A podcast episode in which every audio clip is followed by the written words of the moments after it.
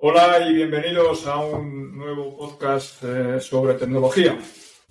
En este caso de lo que vamos a hablar es de cómo de, diferentes experiencias a la hora de hacer una entrevista de trabajo.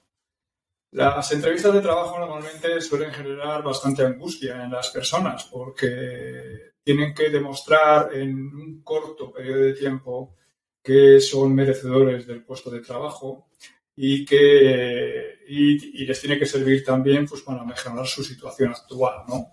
Entonces eh, suele haber una cierta desigualdad, el empleador que está en un lado, que está desde su, desde su, eh, desde su sitio, digamos, con, eh, con, cierta prepotencia, diciendo, bueno, tú has venido aquí y yo te voy a ver si te consigo con el mejor precio posible y tú que de alguna manera quieres ganarte ese puesto de trabajo e incluso quieres que te, que te mejoren el sueldo.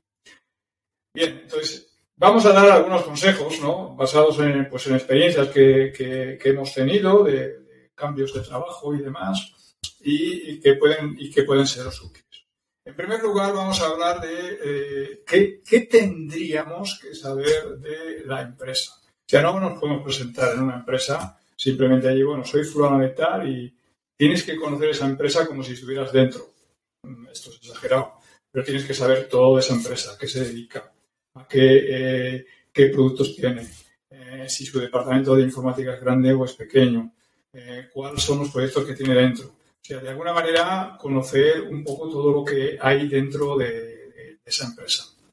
Entonces, a partir de ahí, pues te, sale un conocimiento que en la entrevista, a lo largo de la entrevista, te lo van a contar, seguramente las personas que... Yo he entrevistado a, mucha gente y lo primero que hacía en la entrevista, yo como entrevistador, o sea, aquí tenéis un poco la visión de, los dos, que he entrevistado a mucha gente y también me han entrevistado.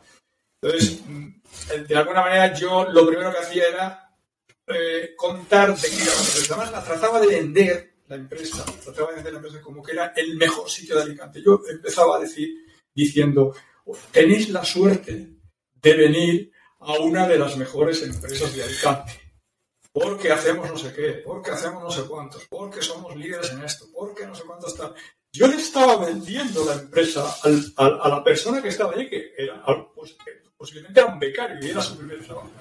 Pero de alguna manera esto siempre, eh, esto siempre lo vas a tener. O sea, cuando te presentas a una entrevista, el entrevistador va a venderte, eh, digamos, lo mejor de su empresa, porque de alguna manera quiere enamorarte, decir, oye, mira, este es el mejor sitio donde puedes venir. ¿Sabes? Entonces, la, entrevista normalmente va a empezar así.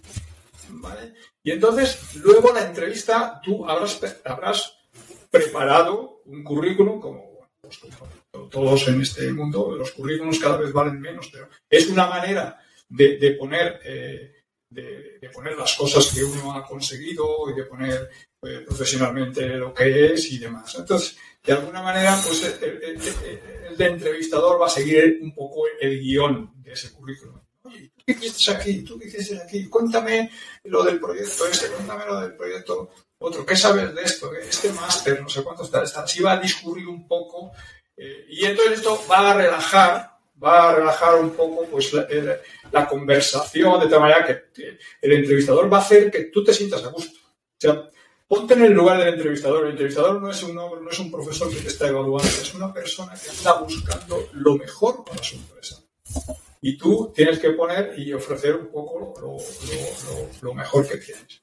No sé, David, si tú eh, eh, eh, compartes esta idea desde el punto de vista tú como entrevistado. O sea, yo he dado un poco la visión del entrevistador, de alguna manera, y tú como entrevistado, en los, yo hace mucho tiempo que no, que no me entrevistan, aunque comentaré algún, algún chascarrillo relacionado con alguna entrevista que me hicieron, para que veáis un poco por dónde van los tiros, pero tú como entrevistado, no sé si, si compartes alguna de las cosas que he comentado.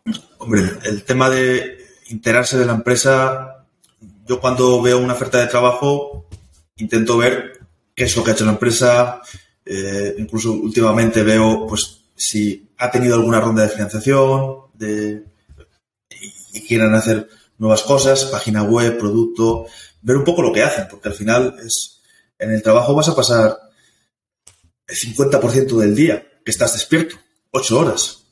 Entonces, tomar esta decisión a la ligera, solamente mirando el salario y un, y un poco lo, de, lo, lo que piden, pues es un poco, es un poco insuficiente.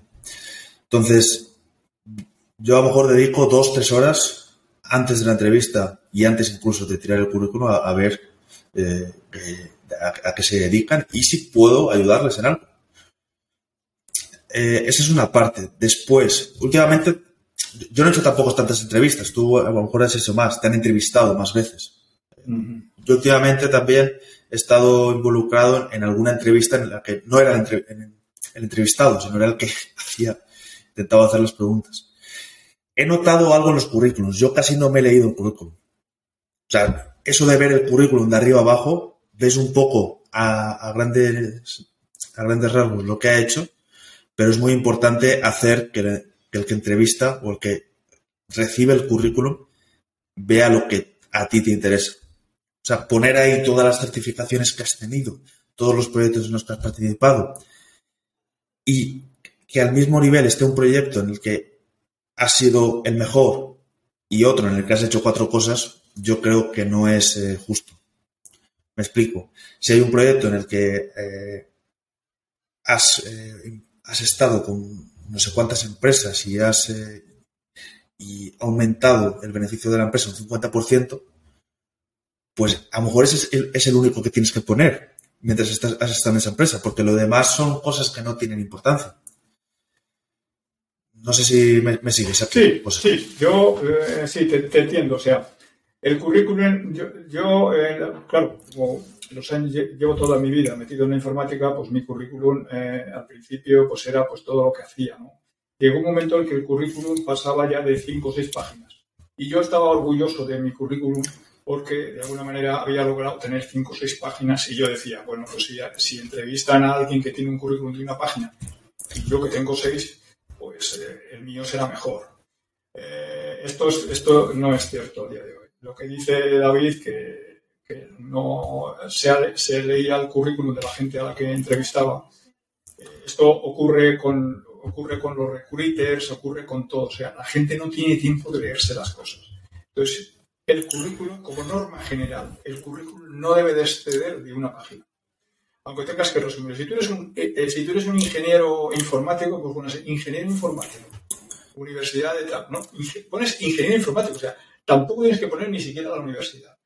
Si has hecho 20 cursos por ahí en tal, pon el curso más, eh, el, que, el que más, el que más te haya costado, el que más hayas aprendido. O sea, la gente no valora los currículos. O sea, ¿por qué valora la universidad? Se valora la universidad no por el conocimiento que hayas tenido por pasar por la universidad, sino porque para hacer una carrera has tenido que ser sometido a una... Tienes una disciplina. O sea, el hecho de haber sido ingeniero, licenciado o lo que sea, se supone que tú has tenido una disciplina para hacer eso. Y esa disciplina es buena para el trabajo.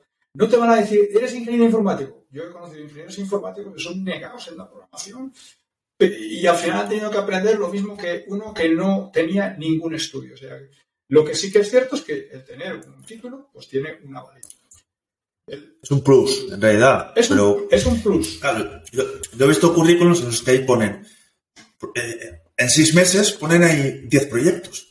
Y digo, es imposible que en seis meses hayas, hecho todos estos proyectos. Entonces llega un momento en el que digo, no me creo nada de lo que ha hecho este tipo. Exactamente. Me pone ahí que si lenguaje de programación Go, Rust, eh, Java, JavaScript, Frontend. Y digo, pero, o sea, una pregunta que me hago yo es, ¿en qué, en qué es, eh, es el mejor? ¿Qué es lo que mejor hace este chico que acaba de tirar el currículum? Porque si pones ahí todo, parece que haces todo bien, pero eso es imposible. Correcto, correcto. Y, luego está el, factor de poner, o sea, las tecnologías al final son una commodity. E, es, fácil aprender tecnologías. Si te pones, solo tienes que tener el problema y que esa tecnología te solucione este problema. Pero hay que poner, hay que hacer hincapié en qué has logrado. No en lo que has, no, en lo que sabes, no en lo que has hecho, sino qué has logrado. Pues estuve esta empresa y conseguí eh, bajar un proceso de 20 horas a una hora. Eso es una frase. Luego podrás explicar en la entrevista, oye, pues esto lo hice con, eh, eh, con esta tecnología y demás, pero eso ya es secundario. O sea, lo que quieren las empresas es que hagas cosas, no que sepas. O sea, que, que logres cosas, perdón. No que, no que sepas que hagas, que logres.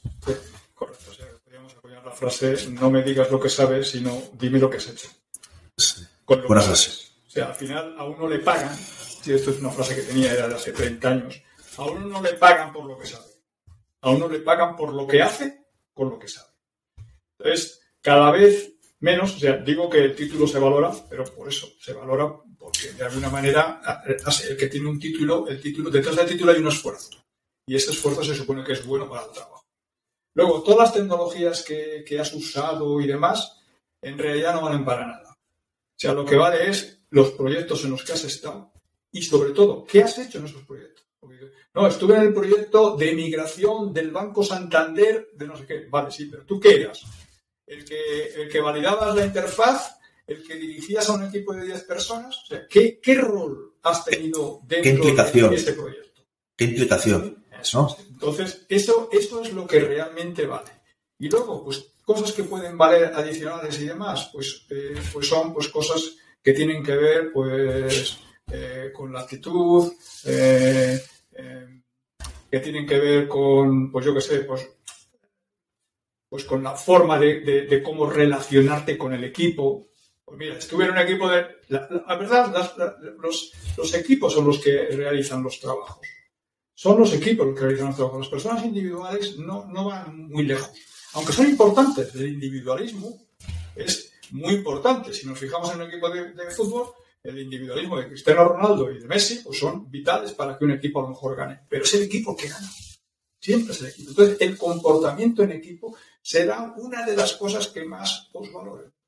Es decir, yo he sido capaz de hacer esto. Ahora, si llegas allí, mira, yo individualmente he sido capaz de hacer un algoritmo que resulta que comprime el vídeo cuatro veces más que no sé qué, tío. Tío, te hace la ola.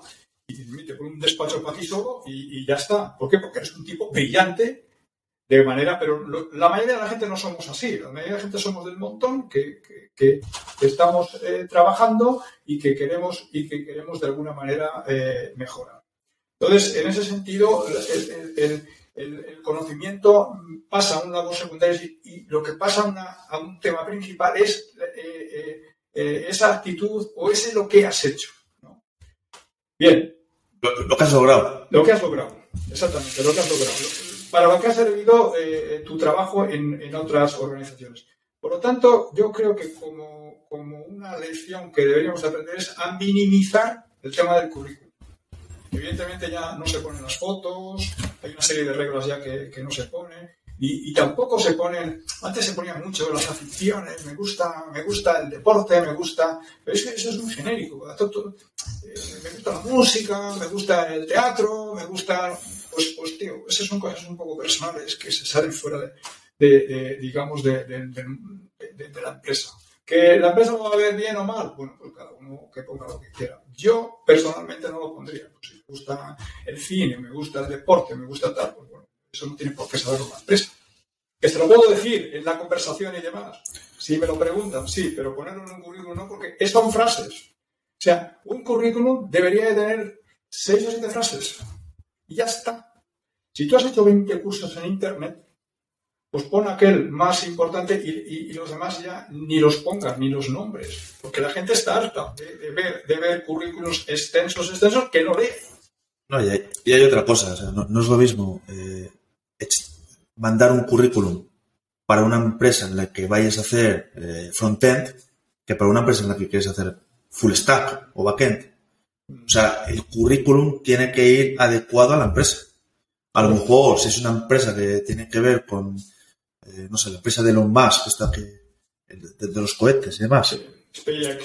Space- SpaceX, pues a lo mejor ahí tienes que poner proyectos personales que hayas hecho tú por tu cuenta, que a lo mejor no sirven si eh, tiras una empresa, si echas el currículum a una empresa que no se dedica a eso.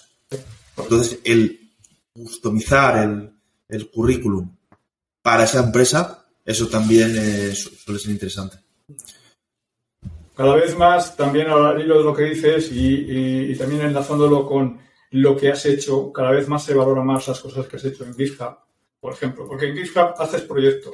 Entonces, uno cuando hace cosas eh, personales, porque quiere, pues está probando una tecnología, está aprendiendo algo, pues al final lo hace en su casa con su ordenador, pero sí que es bueno que todo lo que hagas, y no te importe que sea con proyectos, eh, pues yo que sé, pruebas de conceptos simples o tal, nadie te va a investigar, si no se tiene la gente la idea de, verse un currículum, tampoco te van a investigar el código que subes.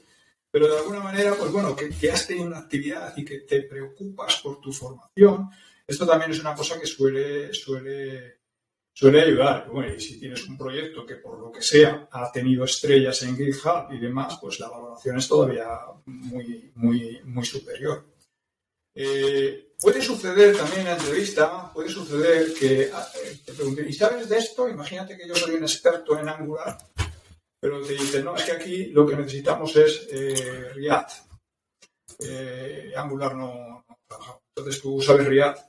Pues si no, lo, primero que se le ocurre a uno cuando le entrevistan y dice, ¿tú sabes React? No, no, pero he trabajado algo. Si no, si, eh, hay tres niveles en el tema del conocimiento. Está el saber que existe. Claro, todo el mundo sabemos que es React, aunque no hayamos trabajado en ello, da igual. Está el, conocer, está el saber, o sea, pues sí, estuve haciendo una prueba de concepto y tal, y hice el Hello World, y hice cuatro pantallitas y tal, y está el saber. Si no sabes, que es el, cuando ya has participado en un proyecto que se ha hecho con React, si, si no sabes, es mejor decir no sé React. No tienes que especificar si sé un poco, si sé un poco más. No sé React. Pero tengo capacidad para poder aprender React en un tiempo lo más corto posible, que podría ser, incluso si te atreves. Es decir, en un mes estoy capacitado para poder eh, hacer casi cualquier cosa que tal, porque aunque no sé React, sé que, ese, mm, sé que es parecido a Angular y que sé que pues, muchos de los conceptos son trasladables de un lenguaje a otro lado. Eso es lo que tienes que decir. No decir, no, estuve trabajando y haciendo tal, porque al entrevistador le vas a dar la idea de, eh, de que has abierto algún proyecto en React si eso o que simplemente le estás, le estás engañando. Le estás, mintiendo. Eso es lo peor que puede pasar. Que, que el entrevistador eh, no se crea a partir de ahí se crea menos de lo que tú dices. Eso es. La honradez, eh, la honradez y la claridad eh, con la que hables es básica. Ya te cuenta que vas a tener un cuarto de hora, a lo sumo, para hablar. Tienes que ser muy claro. Y aquello que no sabes, dices, no lo sé. Y, pero no lo sé, pero tampoco tienes que decir, no lo sé, pero lo aprendo. O sea, Tú, en general, eh, el, entrevistador se va a apuntar una serie de cosas y va a ver un poco tus capacidades para poder, eh, poder, entrar en el puesto. Pero no digas, si no sabes una cosa, no lo digas. No lo digas porque realmente luego no, no, no va a tener un, un, valor. Bien, el asunto controvertido, o sea, a medida de que va pasando la reunión, imagínate ya la entrevista, ya la empresa, el, entrevistador ya te ha contado que es la empresa, que es muy buena, que no sé qué, que tú tienes que estar ahí, que esto, que lo otro, que tal, y luego llega el momento pues. falta, falta un paso, que creo que, creo que sé dónde vas a ir, pero falta un paso, y es el proyecto. Porque en realidad a una empresa a, hacer algo, ¿no? A, hacer un proyecto. Entonces, ese proyecto, si es una empresa grande, una consultora, pongámonos que es una consultora, el elegir bien el proyecto puede ser la diferencia entre aprender mucho, hacer muchas cosas y lograr muchas cosas y o, estar asqueado en, ese proyecto, puede ser ese proyecto de mantenimiento, si le sumamos que eso es para un banco que es con un sistema de 20, 30 años, con, con COBOL incluso, o sea, puede estar la diferencia entre pasarlo bien o pasarlo mal. Correcto, sí. Bueno, ahí en el tema, si te entrevista una consultora, realmente la consultora tiene muchos proyectos. Entonces, a lo mejor te va a, ti te contratan a lo mejor para un proyecto en concreto. Mm, vale, te puede a lo mejor gustar más o menos el proyecto, pero sabes que estando dentro de la consultora, si es grande, vas a poder cambiar de proyecto. Y si eh, demuestras que eres eh, hábil, que, tienes implicación y demás, pues al final estás donde. Yo, yo estoy de la, idea de que la, gente está donde, donde, merece al final estar, en el sentido de porque lo ha luchado, hasta, y, de alguna manera ha ido cambiando de sitio hasta que ha logrado el sitio donde pueda estar eh, eh, a gusto. pero sí que es cierto que cuanto más sepas de el proyecto y lo que vas a hacer y sobre todo también tu carrera dentro de ese proyecto. Es decir, bueno, yo entro aquí haciendo esto, pero qué posibilidades tengo de evolucionar, de hacer otras cosas, de irme a otros proyectos y demás, ¿no? ¿Qué, qué, cosas, eh, qué, cosas puedo hacer aparte de lo que, de lo que hago? Sí, eh, yo añadiría a eso que has dicho que hay que tener también conciencia de sí mismo en el sentido de, vale, ¿qué, ¿qué, es lo que busco? ¿Un proyecto de mantenimiento? ¿Un proyecto nuevo? En el que pueda elegir nuevas tecnologías, en el que pueda hacer las cosas de manera diferente. Porque a lo mejor una persona que ya lleva 15, 20 años en esta industria del software, pues dice, no, yo quiero algo estable y a lo mejor no quiere meterse en el, en el lío de un nuevo proyecto. Sí. Quiero algo de mantenimiento. Entonces, está la temática ¿no? del proyecto. Oye, este proyecto va a ser para, eh, no sé, para un banco, para una empresa nueva de, una empresa de alquileres de coche y demás, aplicaciones móviles, blockchain, ¿no?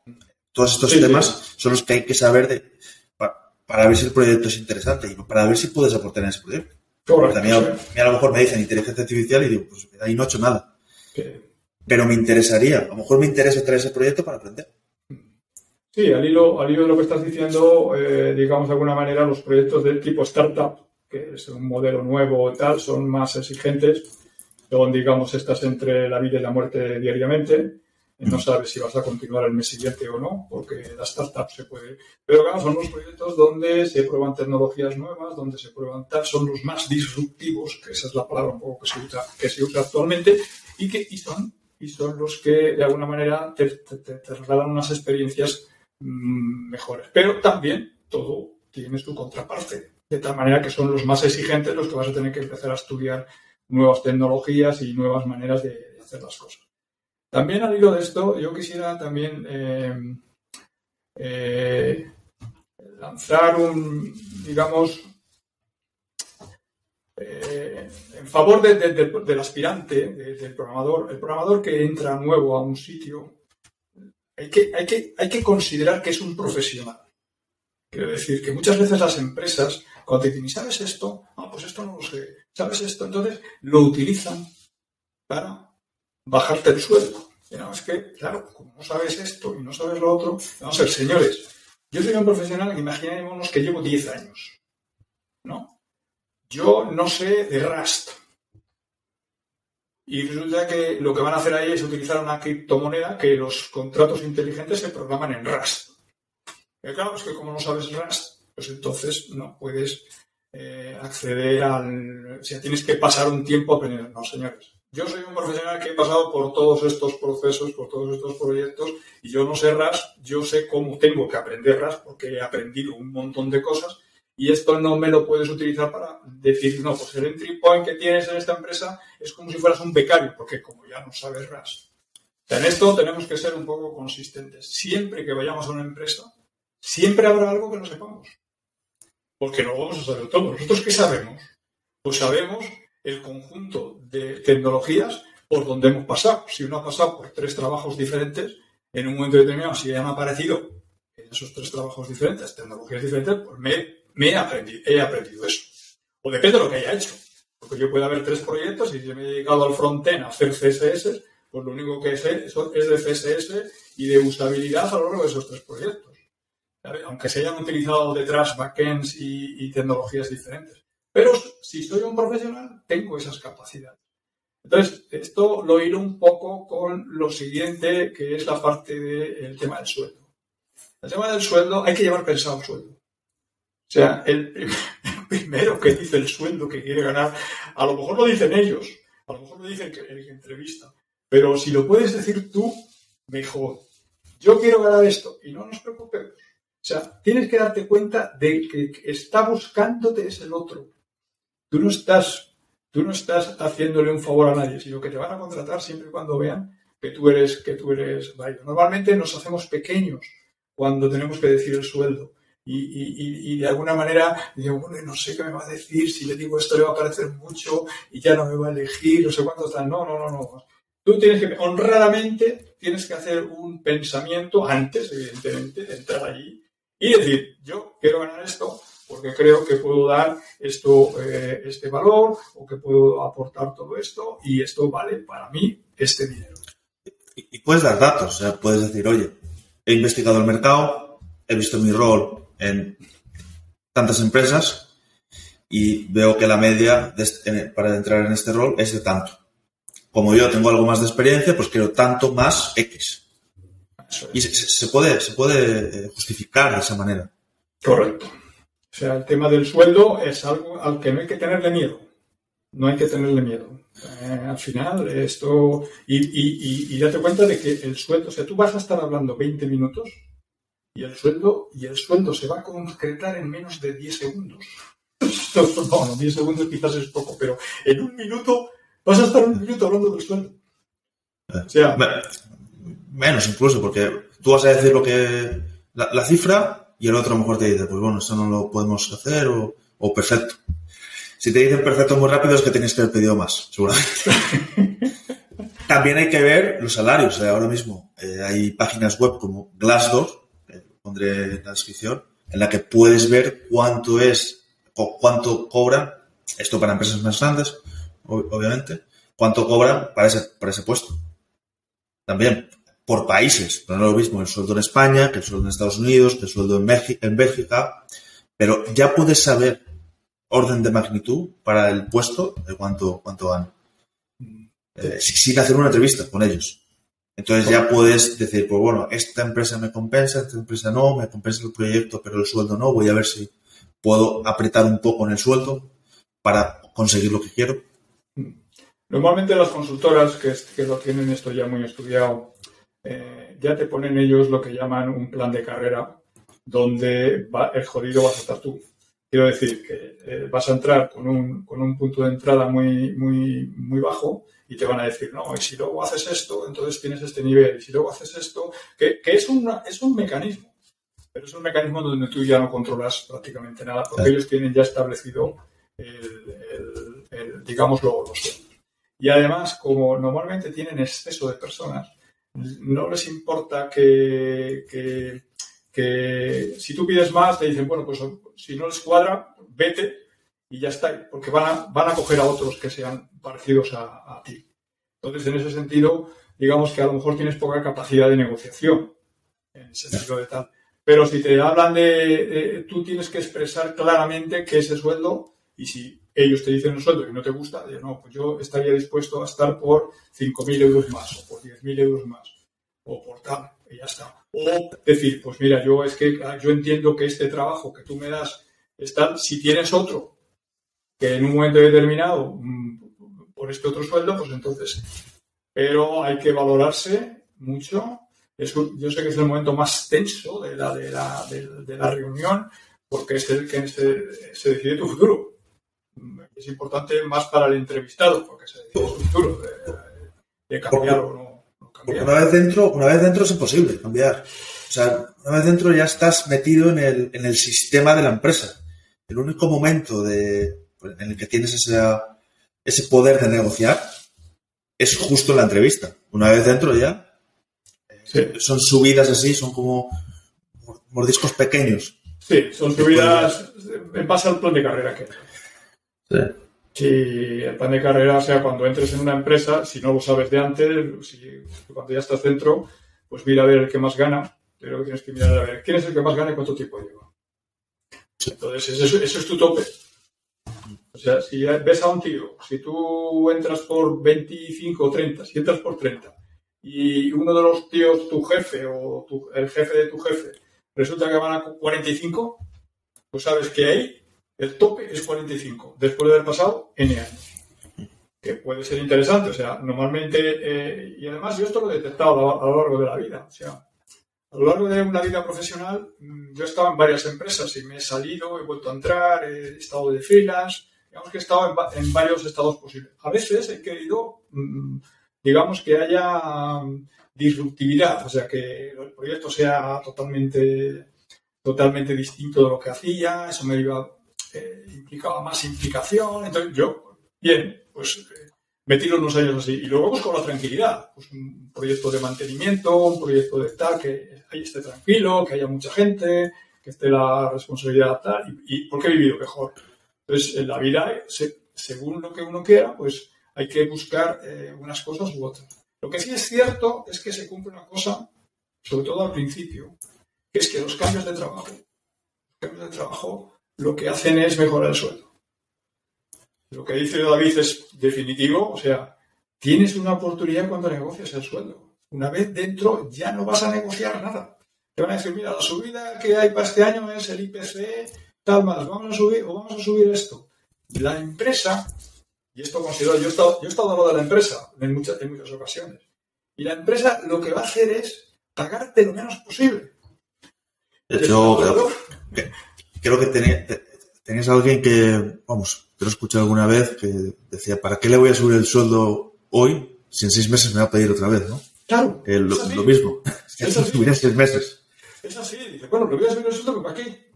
Dentro de seis meses me va a volver otra vez a pedir. Y si lo vuelvo a subir, y luego el efecto, el efecto que hace expansión de esto. Eh, eh, las empresas a veces no pueden subir el sueldo a la gente. Imaginémonos una empresa que tenga 100 programadores. Y llega un tío que sea muy brillante. A lo mejor ese se merece una subida de sueldo de 5.000 euros. Pero en cuanto le subas 5.000 euros a ese, le vas a tener que subir de manera más o menos generalizada a los demás. Porque todo al final se sabe, no puedes mantener los sueldos ocultos. Aunque la nómina sea privada y todo esto tal, al final se sabe, no, pues han subido el sueldo. Pues, pues han subido ese sueldo que lleva dos años, yo llevo cinco, y entonces hay una, Y eso a las empresas les viene muy mal. Eso es muy tóxico. ¿eh? es, muy tóxico, porque genera un clima de trabajo que no es el ideal para, para, sacar proyectos. Eso es. Entonces las empresas que dicen, no, nosotros tenemos un plan que es este. Y cuando subimos, subimos tal, porque pasen los años, porque, pase, porque hay implicación, o, yo qué sé, hay empresas, proyectos especiales. Pues, en mi empresa ha, salido un, proyecto en Latinoamérica. Pues ese proyecto de Latinoamérica, a todos los que participan, pues les han dado un dinero adicional. Es decir, bueno, pues vosotros, por participar en este proyecto que puede implicar trabajo por la tarde para el tema del horario, viajes a Latinoamérica, y demás, pues bueno, pues pagamos X mil al, año para cubrir este, este, pues bueno, pues ahí está un poco el, el, son los proyectos especiales y por lo que se puede ganar un poquito más de dinero. esto hay que tenerlo muy claro, que lo hemos repetido ya, que el punto de entrada es con el que te quedas. Y ahí, y ahí, te quedas, para, para, para lo malo. Ahí ya, pues poco te vas a poder mover. Pero lo más importante también está el tema del salario, pero es el tema de pues, estar bien en la empresa, con el proyecto, que te guste el proyecto, que estés aprendiendo, porque si no puede llegar un momento en el que solo ganes dinero y no aprendas nada. Sí, correcto. esto es algo que cuando estás en una empresa y solo quieres que pase el mes, ¿no? Para cobrar, pero no estás haciendo nada que te, que te guste, esto también es malo, porque al final el conocimiento que tienes es perecedero. Cada día que pasa... Sabes menos. No, no, sabes, puedes saber lo mismo, pero el conocimiento vale menos. Mm, sí. Es como saber XML hace 20 años y ahora.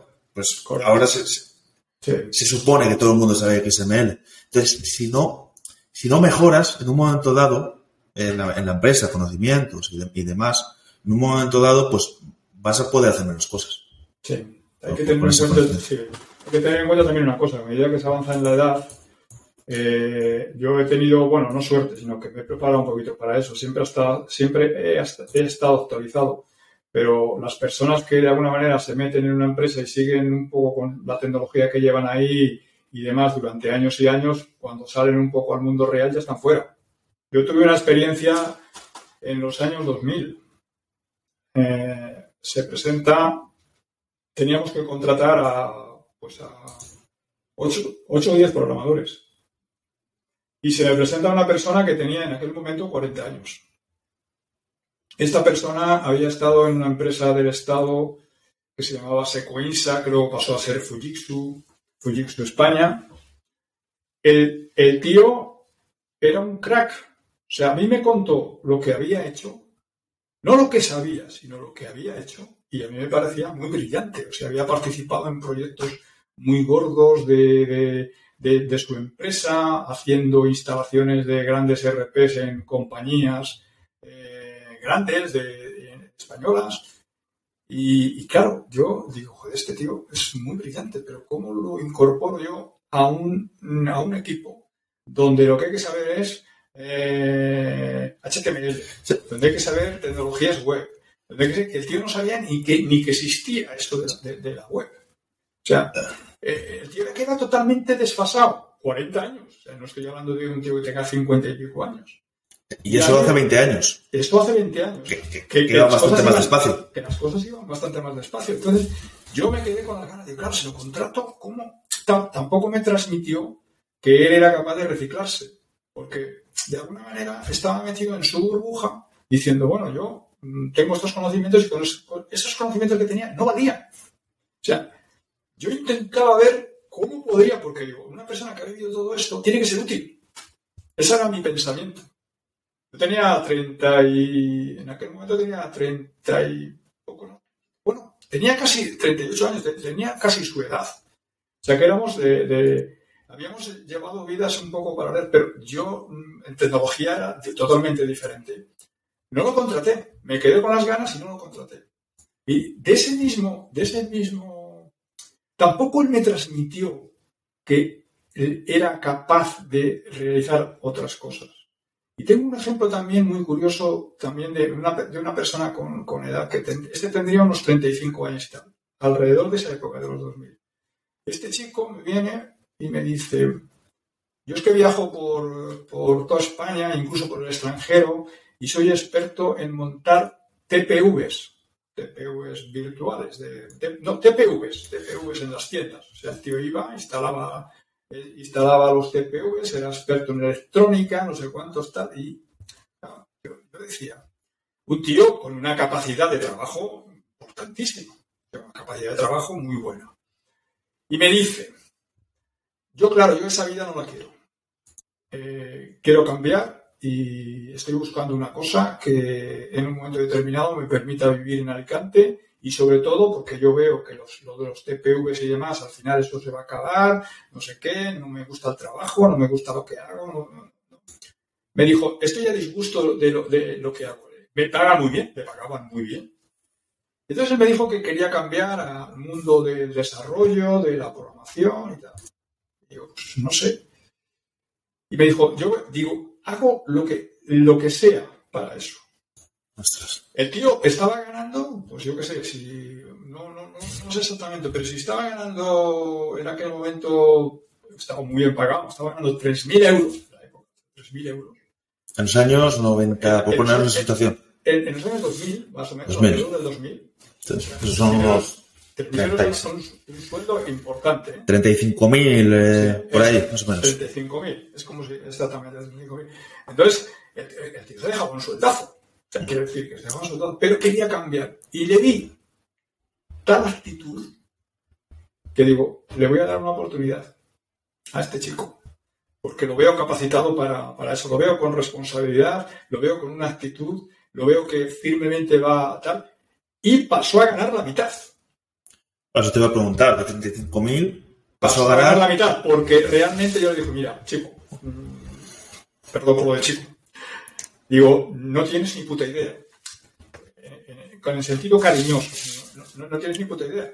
Eh, no puedo. Eh, dice, dice, no te preocupes, yo me hago cargo tal, no sé qué, eh, el cuál es el sueldo mínimo, el punto de entrada tal. Oye, pues entró, al cabo de dos años buscó un hueco, buscó su hueco, se hizo con un tema y a día de hoy está trabajando allí con una capacitación, una capacidad muy buena. Ese es un ejemplo que yo he vivido, yo como entrevistador y el otro, y el otro como, como aspirante, en el que la actitud le valió para conseguir el puesto de trabajo. Y sin embargo el otro, que lo veía muy capacitado, muy tal, no presentó ninguna actitud, simplemente decía, bueno, yo es que estoy en el paro ahora, no sé dónde, dónde ir, tal, pero no manifestaba que él podía cambiar ni podía hacer nada. Y, y el currículum era mucho mejor.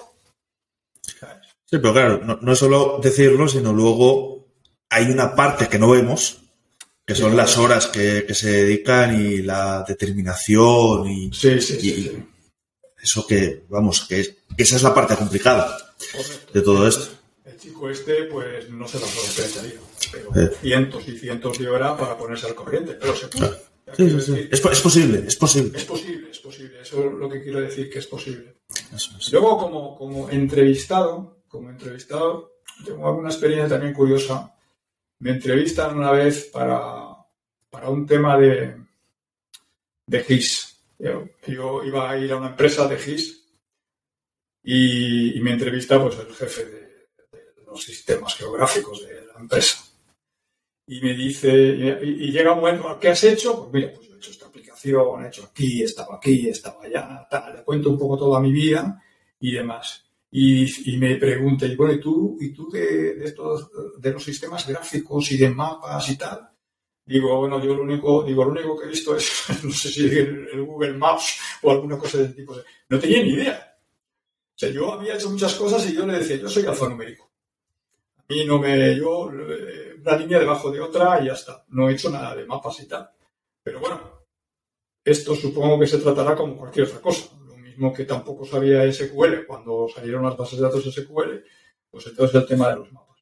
Tampoco tuve ningún problema en eso. Quiero decir que cuando se presenta de una manera natural y presentas un poco, la gente te va a valorar la capacidad que tú demuestras de alguna manera, porque tampoco es que la, la, la puedas demostrar de una manera fehaciente, muestras que tú tienes capacidad para cambiar y que has estado en proyectos donde has tenido una cierta responsabilidad y han salido para adelante, pues realmente todo lo demás es secundario, aunque no lo sepas. O sea que de eso he tenido varias, ¿eh? O sea que Sí, lo que, ven- lo, lo que vende ahí, digamos, es la capacidad y la actitud, Eso es la eh, actitud. para resolver problemas. eso es. Luego lo Y- demás es, es una, es como dices. Es secundario, es secundario. Lo puedes aprender.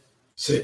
En otra empresa también eh, me, me entrevistan por... En, en- en esta otra empresa, fijaros, ya sabía GIS. Y entonces eh, me presenta una empresa porque querían hacer un tema de aplicaciones móviles, aplicaciones móviles, y un backend con Python. Y entonces eh, yo, claro, yo me presenté aplicaciones móviles con mapas. Y digo, mira, pues yo de GIS, sí, la de GIS no solamente, que sé, que he hecho aplicaciones y tal, y prácticamente las aplicaciones que se pueden hacer no tienen muchos secretos para mí. Pero no tengo ni idea ni de aplicaciones móviles, ni de Python. Entonces, bueno, digo, ah, ya veremos a ver, entonces, no, ya te avisamos, no sé cuántos, tal. Al final me cogieron. Me cogieron porque digo, bueno, pues al final el Python, pues, pues, eso, pues se aprende el Python y las aplicaciones móviles, pues bueno, pues, eh, pues eh, en lo que sea, pues hay una tecnología que, que habrá que aprender y demás. Me cogieron porque les era vital el tema del- del- del mundo GIS. En ese caso sí que les era vital. Valoraban el conocimiento GIS y lo otro decían, pues bueno, pues ya lo, ya lo enseñaremos. Pero en todos los sitios donde me han entrevistado yo siempre he sido mm, honrado. O sea, he hecho esto y esto es lo que, lo que sé. También, no sé si en esta última empresa que has comentado, no sé si conocías a alguien, a- a alguien que estuviese trabajando ahí o tenía, habías tenido alguna experiencia previa, porque digamos que cuando haces una entrevista para una empresa en la que a lo mejor un compañero, un antiguo compañero está trabajando ahí y puede dar referencias y encima tú eh, sabes que puedes aportar mucho para, para Sí. ese puesto, las probabilidades no sé si se duplican, se multiplican por cuatro, por cinco, pero es otro.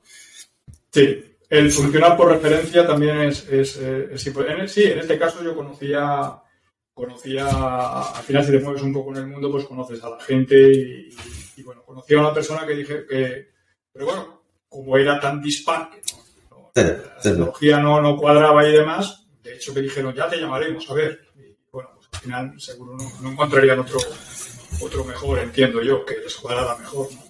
Mm. O sea que también tuve una, un chascarrillo interesante y esto fue cuando aprendí, estoy hablando del año 82. Yo había hecho un curso de BASIC, lenguaje BASIC.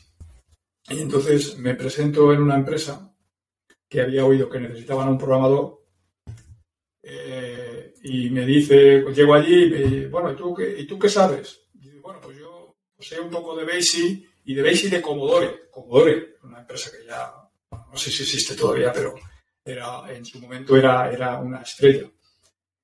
Y le digo, mira, mira yo no, no sé de ese lenguaje de programación del Commodore, pero en 15 días, en 15 días yo sé lo que hay que saber para programar eso. No sé, pero lo dije con una claridad y con una tal que el tío no me cogió. Porque, claro, dice, coño, si no sabe nada, como en 15 días, año 82, ¿eh? Como en 15 días se va a hacer. No, tenía referencias, claro, no tenía referencias en ese caso. No, tenía referencias, no tenía referencias. claro. Es el primero que, que, que, le comentase, comentara eso, ¿no? Claro, yo estaba trabajando, yo estaba estudiando BASI en una, en una academia y me, y me, y me dedicaba todos los días hasta las 4 de la mañana, pero así de continuo, ¿eh? trabajando con un ordenador yo solo ahí aprendiendo cosas. O sea, que tenía una capacidad y una ansia de saber que era, era, claro, yo me quería comer el mundo. a veces no sale todo bien, ¿no? Pero, pero en principio si demuestras eh, actitud y demuestras ganas y tal, la gente te coge. O sea, mm, yo lo he visto, o sea que eh, a mí me es mucho más importante una actitud que un conocimiento, que una que el, ser apto para un tema. ¿no? ¿Por qué? Porque la actitud mueve, mueve, montañas, o sea, las ganas mueven mueve todo lo que tenga que mover. ¿Por qué? Porque sabes que le vas a dedicar, vamos, mucho tiempo pues, para ponerte al día. Yo, la única experiencia que he tenido similar a eso fue hace un año y medio, cuando estuve en, eh, pues bueno, para una entrevista para un puesto sobre blockchain entonces, claro, yo no había hecho nada porque tampoco había tenido ningún proyecto en el que hubiera necesitado blockchain. Había hecho algo, alguna prueba de concepto, que eso sí que se podría decir. Eh, pero yo dije, bueno, yo no sé nada, no he hecho nada en real. Lo único que he hecho, pues, es estas pruebas. Y ahí lo que, lo que di, que eso es algo que sube la, eh, digamos que incrementa las posibilidades de que te crean, es dar un link a GitHub. Oye, he hecho esta prueba y este es el link. Y ahí puedes ver la prueba que hice. Porque si no, son todo palabras. Y dice, bueno, me ha dicho que eh, sabe esto, pero ¿de verdad eh, habrá hecho esta, esta prueba? Entonces, eso, es lo que le comenté. Al final me cogieron. También tenía referencias de compañeros con los que había trabajado antes y sabían la capacidad que podía tener, pero no sabía nada del tema que, del producto con el que se iba a, trabajar. Luego, pues las primeras semanas fueron duras, porque una cosa es decirlo y otra cosa es hacerlo. Luego, las dos primeras semanas, tres primeras semanas, el ponerse al, al corriente, no solo de la, de, la tecnología, sino de la empresa, porque la empresa cambia mucho. Eso, y era un, puesto diferente. Entonces ahí entra, digamos, una, una, etapa que es la de buscar el camino en tu empresa en la, empresa en la, que, la que entras. Porque el, punto de partida, en un momento dado, a lo mejor pasas a, otra, a otro área de la empresa en la que eh, a ti te motiva más. Bueno, en este caso yo sigo con blockchain, pero también he hecho algunas pruebas pues, con backstage, con otros, con otros productos que son interesantes y que, hacen que el día a día sea más, sea más, sea más llevadero, no solo el ser monotema. ¿no? Sí. Bien, esto, un tema que, tendríamos que tratar también, aunque en España quizás no se dé tanto esto y se da más en las startups, son los beneficios adicionales que, te pueden ofrecer las empresas eh, eh, por trabajar ahí, ¿no? Bonos, esto, posibilidad de teletrabajo. Hay, hay, mucho, hay mucho teletrabajo ahora full, lo que llaman full full remote, que es, bueno, tú vas a trabajar, eh, yo creo que tú eres un full remote, ¿no? bueno, en, teoría, en, teoría, en, teoría, no, en teoría no. Eh, normalmente las empresas eh, sí, en la práctica sí, pero tienes que estar a, unos, a un determinado radio de la oficina. En teoría, hay gente que pues a lo mejor que se haya ido a otro sitio, pero en, realidad no va a pasar nada si te vas a lo mejor a Valencia o si te vas a, Galicia, mientras cumples con el trabajo. Otra cosa es que te vayas ahí y estés la mitad del tiempo en la playa o, viendo la ciudad, eso es otra cosa. Pero trabajar desde otro sitio, sí, sí que se puede.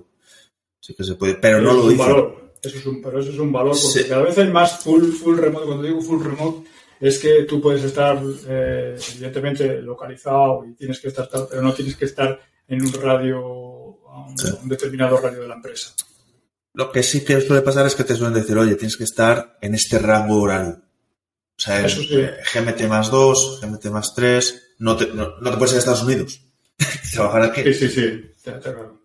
Sí, sí, sí, sí. Entonces, eso también, eso es un valor. O sea, si eres full remote o si tienes, o, o- o también ahora se está empezando en algunas empresas, sobre todo tecnológicas, y yo creo que se consolidará en los próximos años el horario de 32 horas.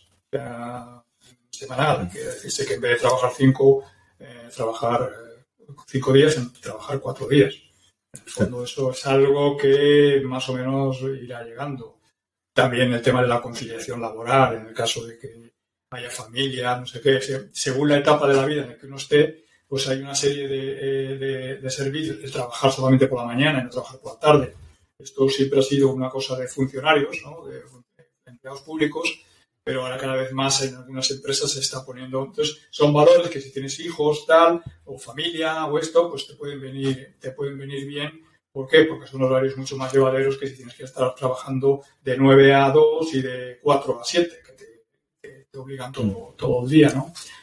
Entonces son cosas que la empresa cuando te las ofrece lo tienes, lo tienes- que poner en un lado. También la, la- la empresa sabe que eso es bueno para ti y, y lo que hace es utilizarla como, como sueldo, de alguna manera, ¿no? Este es, es un poco... O sea, las empresas lo que siempre van a tirar es por... eh, quieren tenerte contento, pagarte lo menos posible, pero que tú estés lo, lo- contento y motivado. Esto es lo que quieren las empresas. No quieren trabajadores que estén a disgusto, no quieren pero evidentemente tampoco quieren pagar y, las empresas grandes que tienen mucha gente suelen establecer unos límites de tal manera que no te van a pagar a ti más, incluso aunque seas bueno. La única manera de mejorar es o bien que te cambien de puesto dentro de esa empresa, que si, es- que si hay una jerarquía grande, estilo administración, sabes que es por edad, o sea, cuando se jubile este, yo entraré en ese puesto. Esto es cómo funciona la administración. Entonces, cuando esto ocurre, es cuando tú podrás cambiar de, de- de- de puesto de trabajo. Y si no, tienes, estás obligado a cambiarte de, a cambiarte de empresa para poder, para poder mejorar. Los cambios, no, no, no, tampoco que os, no os, os tiene que preocupar si en un momento determinado salís de una empresa en España, en España o en Europa en general, yo pero creo que en España más en particular, el cambio de empresa a uno le consideran un traidor. Hace poco en mi empresa se fue uno que llevaba 15 años y, y le estuvimos llamando traidor en sentido cariñoso durante 15 días. No, ya venía aquí el traidor, ya venía aquí el traidor. Pues tened en cuenta una cosa, cuando os vais de una empresa, la empresa os valora mucho más. Y sobre todo, cuanto más edad tengáis. O sea, un tío de 40 años que se vaya de una empresa, en este caso el, chaval tenía 40 años o más, creo. Un tío de 40 años que se vaya de una empresa es que le ha echado un par para poder ir, porque es un tío que lleva, tiene familia, que tiene ya compromisos, que tiene no sé qué, y se va a ir a una empresa que supuestamente es mejor, pero ¿y si no? Entonces se echa mucho valor. Cambiar de empresa a los 20 años, pues bueno, es lo habitual, porque, porque es cuando hay que hacerlo. No hay ataduras, no hay nada. Pero cambiar de empresa a los 40 años es mucho más complicado. Entonces, la empresa de valor ha tenido el valor de irse. Y con las mismas, la empresa te va a recibir muy bien. Porque una, persona que tiene el valor de irse es que ha tenido esa actitud positiva de cambiar. Con lo cual, si le fuera mal, o si la, la vida diera vueltas y demás, y quisiera volver a la misma empresa, le van a recibir con los brazos abiertos. Eso es lo que siempre ocurre. Aunque te hayan llamado traidor. ¿Vale? Eso es un mensaje que, vamos, a mí me han llamado traidor varias veces, porque he cambiado varias veces de empresa. Y si te has pasado lo mismo. Eso sí, si te vas de una empresa, tienes que dejar las cosas ordenaditas. Tienes que dejarlo todo eh, delegado. Que, se, que, que, que no se sienta, eh, que, que, que, la empresa no sufra. Dar el tiempo suficiente. No, mira, yo, tú, la empresa nueva quiere que me vaya ya a la semana siguiente. No, yo me voy a quedar aquí un mes, dos meses, para dejar las cosas ordenadas, para dejar las cosas delegadas, para que no se note ni siquiera de qué ha sido. Eso es una señal de respeto, que hay que tener mucho cuidado. Porque siempre que te vas de una empresa podrías volver. ¿Por qué? Porque el contexto ha cambiado o por lo que sea. Y entonces esto es bueno. Y además por, por, por honradez. O sea, tienes que dejar ordenadas las cosas donde, donde, de donde te vas. Eso siempre. Y eso lo va a valorar incluso hasta la empresa nueva.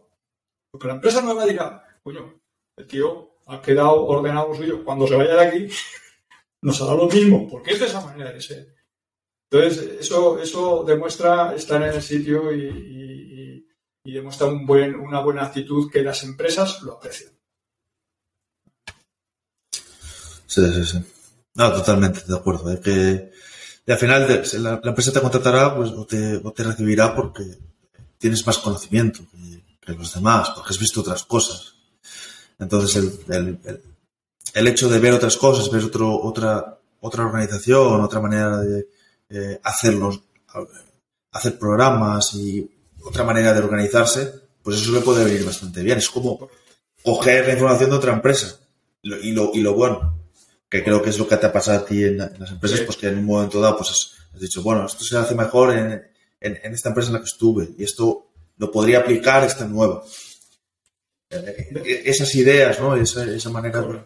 en todos los sitios yo he aprendido, yo he aprendido, he aprendido nuevas maneras, nuevas maneras, sobre todo el trabajo en equipo. Cómo hacer que los equipos, cómo hacer que los equipos funcionen, porque claro, eh, yo he estado mucho tiempo dirigiendo equipos, ¿no? Y las personas son cada una de su padre y de su madre, cada una tiene sus problemas, unos están a gusto, otros están a disgusto. Eh. ¿Cómo mantener una especie de, de, de eh. vida de equipo? Esto es, esto es, esto es difícil, ¿no? Y de cada, intentar dar a cada uno lo que quiere, que claro, son cosas diferentes. Uno quiere trabajar con un, de un determinado tema, otros quieren trabajar solos. Yo, yo, he encontrado gente que quería trabajar sola. Dice, a mí no me pongas con este. Eh. Eh, pero, porque, pero a lo mejor es brillante trabajando solo. Entonces, esto, esto, esto también hay que gestionarlo. Porque quiero decir que. Y, intentar que la gente cada vez esté. Eh, de hecho, pues bueno, eh, en, las empresas donde el equipo que he tenido yo, pues prácticamente no se me han ido. O sea, mi éxito era que no se me fuera la gente. era mi éxito, porque digo, si logro que la gente se quede, es que está bien. Evidentemente yo siempre les prometía que iban a ganar más, que iban a hacer tal, eh, que les prometían unas libertades, que de hecho era un poco por lo que... Pues les prometías y luego cumplías, ¿entiendes? En, la medida de lo posible. Y si no cumplía, y si no cumplía... Que yo tenía unas reglas, o sea, unas reglas que, que era tener un dinero al, año, que se lo repartíamos. ¿Cómo lo repartíamos? Yo decidía cómo se repartía. O sea, que había ahí una visibilidad, una transparencia. Sí, eso es. Eso es. Evidentemente, si no hacíamos proyectos, no ganábamos dinero. Y si no ganábamos dinero, no había pasta para repartir. Y si no había pasta para repartir, tocábamos a cero. Sí, dependiendo del número de proyectos que se ganasen, porque se ganasen y, se, y se hiciesen, eh, repartías más o menos. tiene sentido. Pero luego después, dentro del equipo, pues unos, unos querían ir solos, otros querían ir con tal, otros... O sea, es muy difícil gestionar un equipo. Es que, es que una persona a los 20 años quiere hacer cosas brillantes, quiere estar en nuevos proyectos y quiere más salario, quiere, quiere avanzar y una persona a los 30, pues quiere otras cosas diferentes. Quiere trabajar en su propio horario, ahora mismo pues teletrabajo eh, y, trabajar lo mínimo, no lo mínimo posible, trabajar de la manera más a gusto posible, manteniendo todo lo demás que está haciendo, pues familia, hobbies y demás. No, a veces hay, cosas que las empresas no, no... Yo tuve grandes problemas con, con, el jefe de personal en esa empresa porque, claro, yo daba libertad total de llegar a la oficina, de salida, de... Yo, el teletrabajo, yo lo inventé en aquel momento. O inventé en el sentido de decir, oye, si tú, te es más complicado eh, venirte aquí por lo que sea, pues quédate en casa. Ya controlaba el trabajo, no controlaba el horario. Entonces tuve bastantes problemas con la empresa, porque yo daba una serie de libertades a mi gente que no tenía. Pero al final, eh, una cierta sensibilidad, luego tenía que ese repartir el dinero entre tal, era una cosa mía. Y entonces ahí me ganaba enemistades. O sea, no se puede ser amigo y jefe al mismo tiempo. O sea, eso es un problema también que, que yo aprendí. O sea, tú puedes ser colega, pero yo soy tu jefe. Y tu jefe yo decido si tú te mereces esto o te mereces otro. Entonces, cuando llega, cuando llega el toque del dinero, pues empieza a ver. Pues es muy es difícil de gestionar. Que luego se olvida, ¿no? Eso a los meses se olvida. Lo que pediste, lo que. o sea, que, esto puede, puede sonar un poco desagradable, pero es que los dos tienen que tirar para, para su. para su casa. No, no, por eso yo siempre, siempre he respetado mucho la pelea empresa-trabajador. Soy trabajador, pero, mismo, pero mismo tiempo es natural, es natural. a la empresa.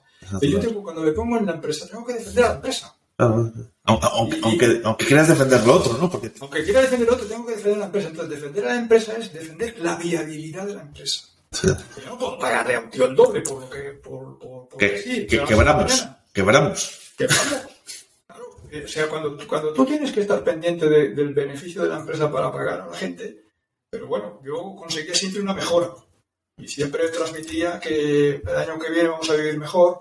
Había unas frases que eran ya que ya eh, eh, perennes, ¿no? Todos los años era un poco lo mismo, pero bueno, mantenía el equipo unido, que esa es un poco la parte difícil. Pero bueno, al final dabas, prometías eso si había, o sea, no, podías prometer, o sea, era una creencia de que se había más proyectos y se hacían las cosas y demás. No, se puede estar creciendo siempre, entiendo. Correcto, sí. No, yo hacía que un poco fuera participativo, o sea, en el sentido que eso creo que es, es el fallo de muchas empresas, no es participativo. Eh, el tema del trabajo, al ser tan duro, eh, tiene que ser participativo. O sea, los proyectos informáticos, eh, los proyectos informáticos son muy duros y necesita implicación de la gente. Y esa implicación necesita, hay muchos altibajos. A lo mejor un mes estás trabajando a tope y al mes siguiente prácticamente no pegas un palo al agua. Que es así. Es así. Entonces, pues bueno, pues hay que premiar en esos momentos y hay que incentivar para que esos momentos sean lo más cortos posibles y se, y se salga de esos baches lo más pronto posible. Entonces, mm, y, y, hay que incentivar y premiar a las personas que se lo merecen. O sea que no puedes decir, ala, café para todos. Porque entonces tienes al clásico tío ahí que es un vividor, que no pega un palo al agua y ese recibe lo mismo que... Esa es la parte más difícil. Sí, eso pasa mucho en las consultoras. Eso pasa mucho en las consultoras. y, crea un ambiente bastante desagradable. Eso es. Porque, no, este tipo, porque lleva cinco años, que hace menos que nosotros, como está en la escala esta, que, en la carrera que te, que te montan, pues cobra más. Entonces, eso monta un clima bastante tóxico y, hay que salirse de ese. Cuando se está uno en ese clima hay que salirse lo antes posible porque es un merma. Merma el equipo. Eso, la responsabilidad de que esos, de esos climas tóxicos no, no sucedan es de los, de los responsables de los proyectos. El responsable del proyecto no es un tipo, no es un tipo que tenga que estar, eh, tiene que estar pendiente de que el avance del proyecto y demás, pero tiene que estar sobre todo pendiente de la unión del equipo. La unión del equipo tiene que ser su, su, su, su punto central de trabajo, tiene que ser la unión del equipo. Cualquier eh, lío que haya entre las personas del equipo, eso hay que cortarlo de raíz. Sí porque si no, eso se va envenenando cada vez más y se va haciendo. Por eso las personas, los jefes de proyecto, son tan valorados. Porque lo que tienen que hacer es trabajar con personas. Yo que trabaje con Riaz, al final va a tener un problema ahí. Si en la pantalla no le sale bien una cosa, no le sale bien otra. Que si la fuente, que si, que, si, una. fuente, que si no sé qué. Y eso se arregla mirando en Stack Overflow. Mm. Pero ¿cómo arreglas un, enfrentamiento entre el jefe de, del, eh, del equipo mm, desarrollo y el equipo de sistemas, que, están peleados de manera, mm, de manera natural, son enemigos, lo que yo llamo enemigos naturales. ¿Cómo arreglas eso? Y cuando el trabajo de uno puede estropear el trabajo del otro y viceversa, o puede producir retrasos. Este tipo de cosas son las que tienen que, las que un buen gestor del proyecto lima de alguna manera. Yo he llevado mucho de eso, de esas peleas, porque, porque he estado en, muchos eh, sitios donde ocurren estas cosas. Y el mejor sitio para arreglar estas cosas son los bares. Esto yo siempre lo diré. En los bares la gente eh, se relaja. Eh, en un despacho la gente se protege.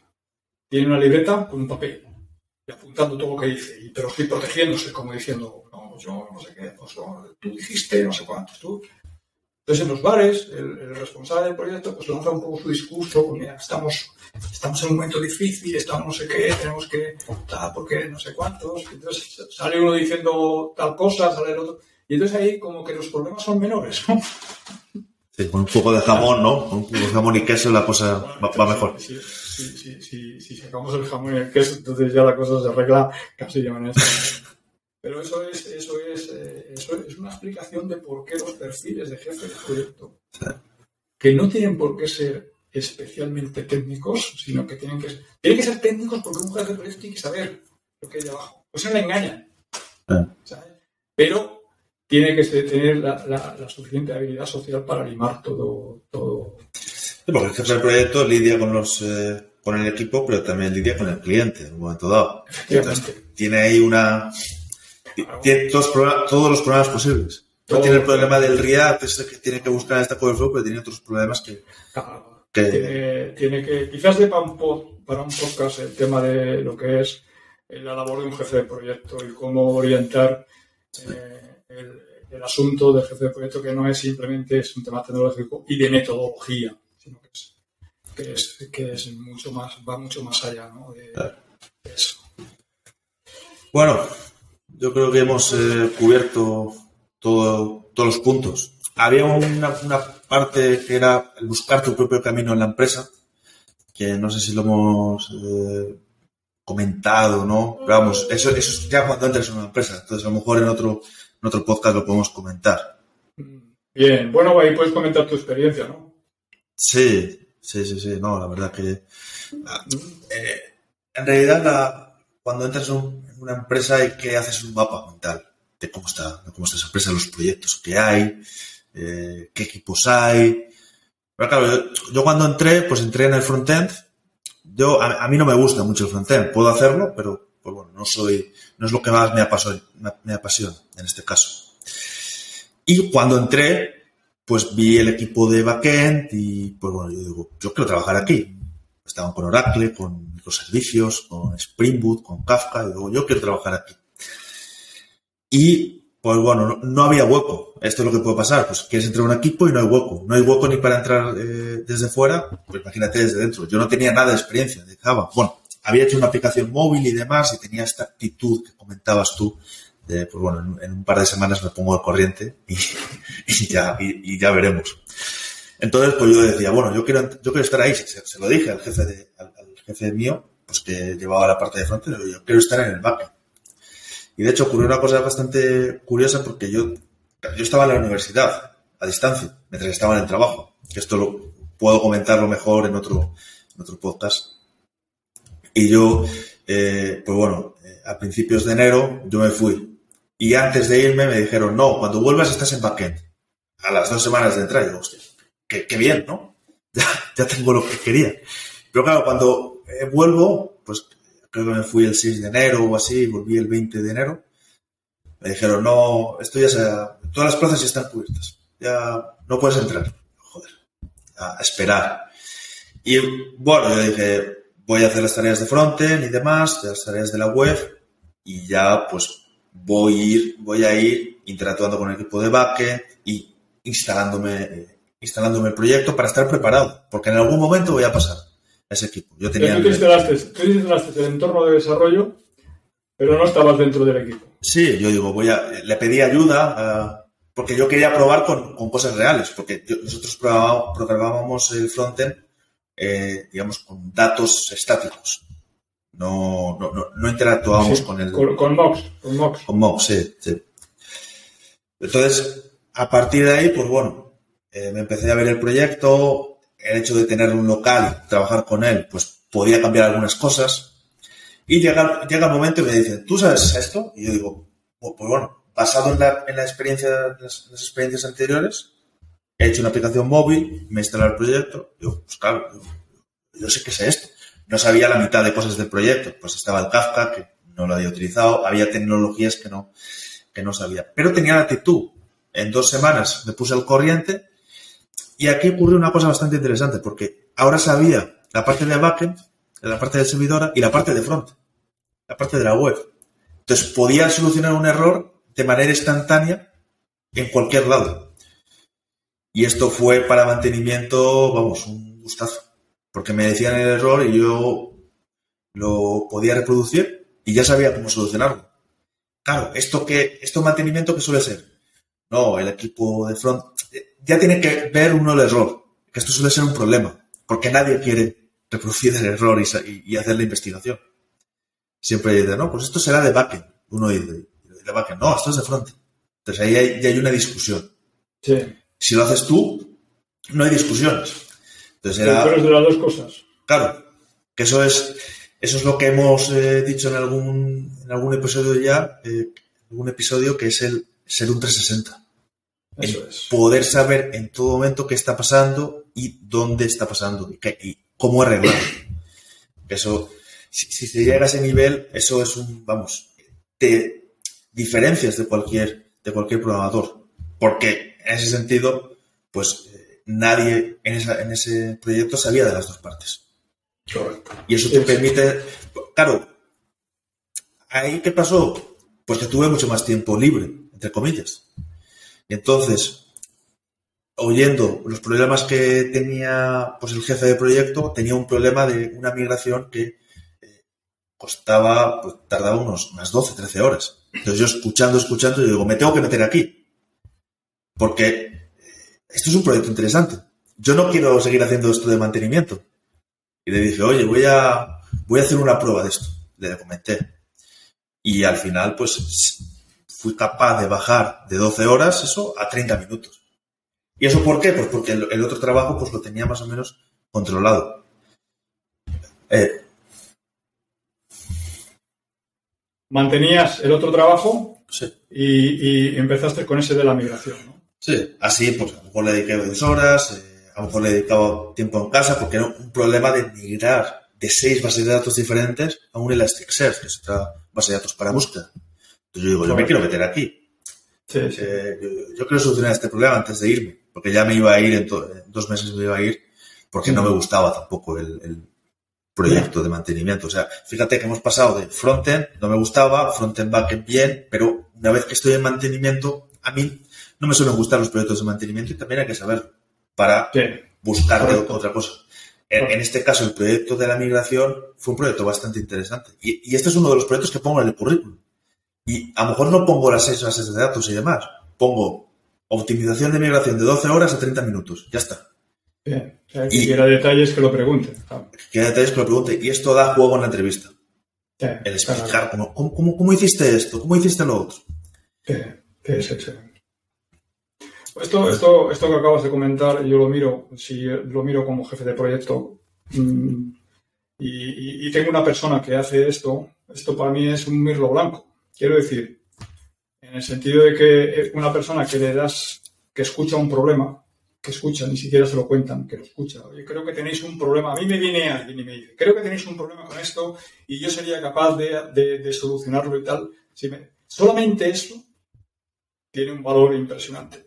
En el sentido de decir, eso es actitud, eso son ganas de, querer solucionar, eso es, implicación con el equipo, eso es, eso, es, eso, eso es algo muy, muy importante. O sea, no esperar, no esperar, cuando ya estás dentro de un trabajo, a que todo te venga, no, es que no piensan en mí, es que no sé qué, no, no, hay, se necesita proactividad.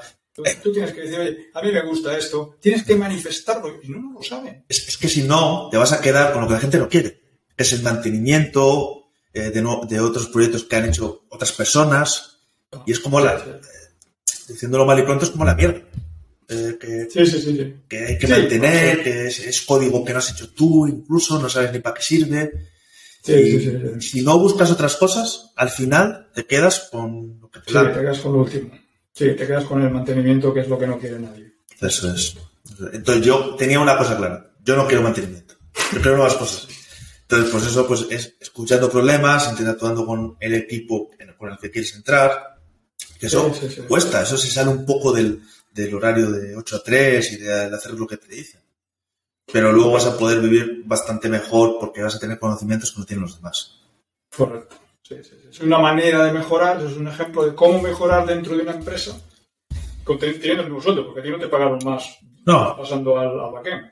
no, no. ni- te pagaron más por, el, por la migración esa que hiciste, ni, ni nada. No, pero son conocimientos que quedan ahí eh, latentes y que puedes poner en un currículum y, contar como experiencia.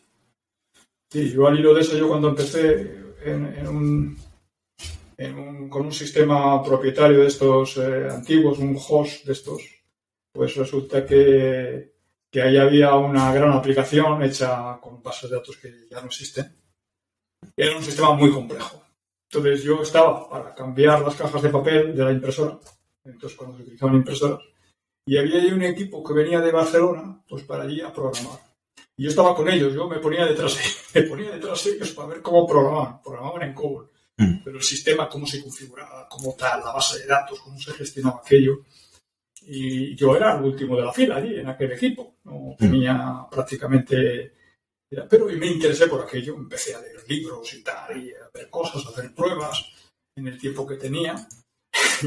y en una reunión que tuvimos del equipo, que estaban todos los analistas, o toda la gente, bueno, y, y que claro, no sabemos de base de datos, no sabemos de no sé qué, no sabemos de no sé cuánto, no, yo y levanto yo la mano y digo yo, yo sí que sé de eso. ¿Cómo que tú sabes de eso? Era, era- era cambiar las cajas de papel, estaba allí un poco para abrir la puerta y hacer las copias de seguridad. Este, este era mi, mi trabajo. Sí. Ese- ese- esa era tu mayor eh, actividad. Esa era mi actividad, pero claro, cuando yo digo aquello y tal, hombre, pues eh, queda toda la gente un poco extrañada ¿no? de, de aquel tema, bueno, pues, y, y- y con dudas, claro, también de cómo, cómo, cómo, este sabe de todas estas cosas, ¿no? Sí. Nada, pues me pongo y, tenía un trabajo de operador en el que ganaba X y al final, después de eso, fui evolucionando y tenía gente a mi cargo, curiosamente, que ganaba más que yo. Sí. O sea, Hostias. pero bueno, era una, una- una paradoja en el sentido de que yo tenía una categoría, estaba en la administración pública, tenía una categoría que era de, de operador de ordenadores y el programador ganaba, ganaba más. Eh, Entonces yo, Era, digamos, la, la carrera que tenía. Claro. Aunque tú supieses más, no te podían subir. no me podían subir porque tenía que, tenía que pegar un salto, pero no se daba, los saltos en la administración pública son más complicados. Entonces se dio la paradoja de que yo dirigía a tres personas o cuatro personas y, y- yo ganaba menos. Pero claro, a mí nunca me importó porque realmente lo que veía es que estaba consolidándome. en una- luego, luego evolucioné y pasé al sitio que me tocaba, ¿no? Pero estuve dos años así, ¿eh? Ganando menos dinero que los que tenía eh, debajo, ¿no? Pero es un tema de actitud, es decir, yo no quiero cambiar cajas de papel. Yo he aprendido esto. La empresa necesita de este conocimiento.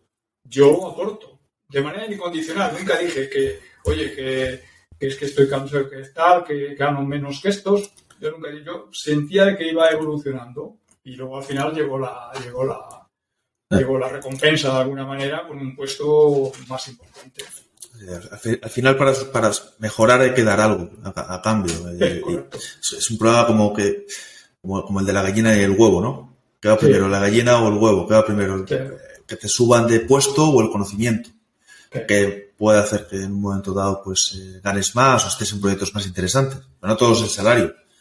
Sí, Porque al, claro. al final, ocho horas en el trabajo es el 50% del, Claro, del claro. tiempo que estás eh, vivo. Es mucho. Sí. Y el tiempo mental seguramente sea más. Ya más, sí, sí. Pero en aquella época trabajé, pues yo qué sé, eh, no te exagero nada, pero si el, la- el horario de trabajo eran 8 horas, pues muchos días 15 horas, 16 horas las estaba trabajando Eh. Para sacar aquello adelante y demás. pero me permitió tener una consistencia que, que, vamos, eh, que hay gente que para lograr esa consistencia tiene 10 años. Sí. En un par de años conseguí tener una consistencia importante. Y una vez que coges esa consistencia es muy difícil perderla. Eh, Si estás en No punto. pierdes. Ya no la pierdes. Como andar en bicicleta. Es- Eso es. necesitas un, un periodo de adaptación que es duro, es muy duro, Sí. Pero luego a partir de ahí es, es bastante más fácil. Sí, sí, no lo pierdes porque al final esto va, esto va de responsabilidad, de tiempos de, y, de, y de rentabilidad de los negocios. ¿sí?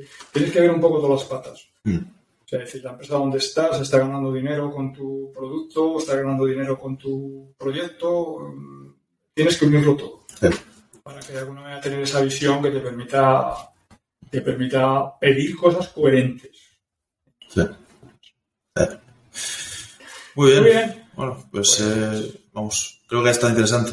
Sí, muy bien. Hemos pegado aquí un recorrido a, Sí. a diferentes visiones de, de las cosas. Espero que haya servido y he dado un poco mi visión como, como entrevistador de muchas ocasiones que- y como entrevistado también en otras.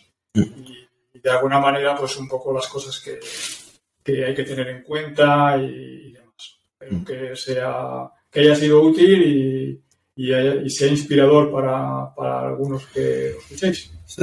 Ah, Bueno, pues nada, hasta la próxima. Nos Muy vemos. bien. Venga, hasta la próxima.